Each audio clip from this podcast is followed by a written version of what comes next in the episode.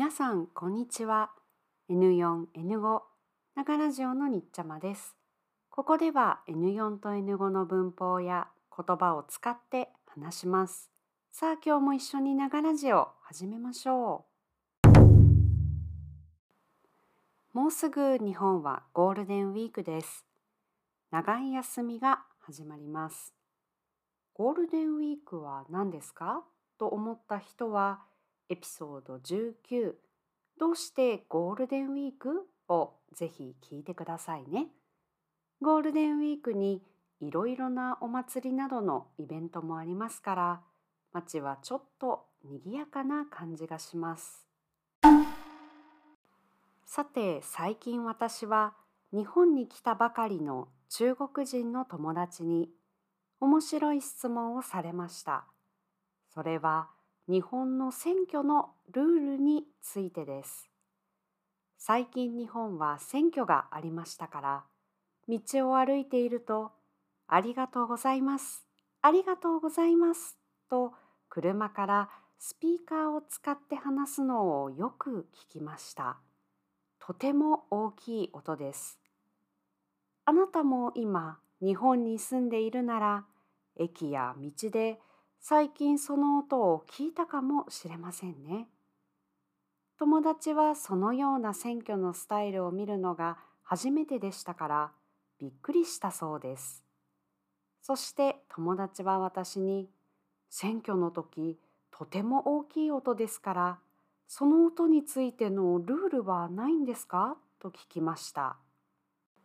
実は最近インターネットのニュースや SNS で選挙の車選挙カーで大きい音を出しながらいろいろなところへ行くのはとてもうるさいですからやめてくださいという意見を読んだばかりでした。ですから私もどんなルールがあるのか興味があったのでちょっと調べてみました。今日は日本の選挙の時のルール特に音について話します。日本の選挙の時、選挙に出る人は車に乗っていろいろなところへ行きます。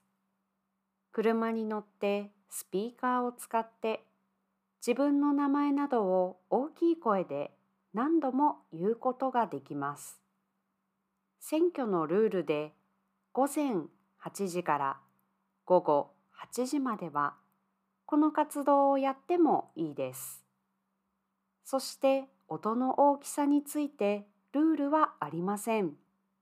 でも音が大きかったら困る場所がありますね。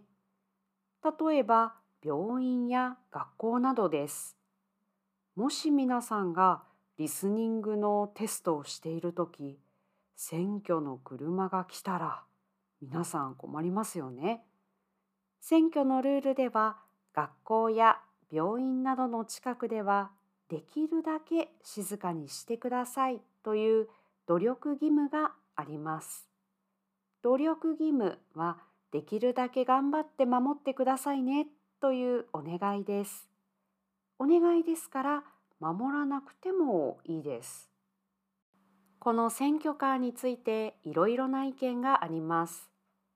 例えばやっと寝た赤ちゃんが起きてしまったり在宅勤務ワークフロムホームの人がうるさくて困ってしまったりすることなどです。また最近は YouTuber など仕事でライブ配信をする人たちが選挙カーが町の名前を言いますから自分の家がどこにあるかファンに見つけられてしまうということもあるそうです。では選挙に出る人たちはどうでしょうか？選挙に出る人たちにとって選挙カーを使うことは自分のことをアピールする大事なチャンスです。選挙カーでその町へ行かなかったらあなたは私の町に来なかったと文句を言われることもあるそうです。いろいろ難しいですね。今回は選挙の音についてお話ししました。最近は私は選挙カーを使っていませんよとアピールする人もいるようです。これから日本の選挙カーはどうなっていくでしょうかあなたの国でも選挙カーのようなアピールする方法がありますか？今回の話で使った言葉は概要欄にあります。自分で勉強するとき使ってくださいね。それではまた素敵な一日を。